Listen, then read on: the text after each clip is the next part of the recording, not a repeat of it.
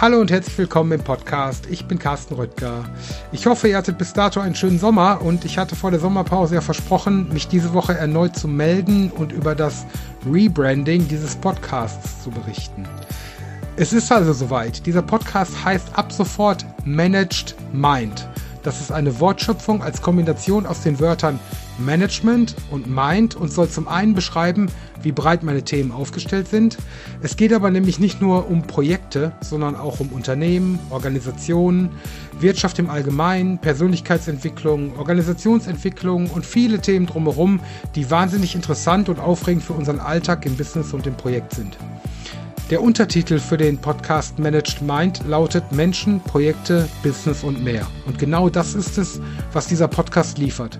Wunderbare Geschichten, tolle Konzepte, frische Methoden, wundervolle Ideen und letztendlich viele fantastische Menschen, die uns mitnehmen auf eine Gesprächsreise.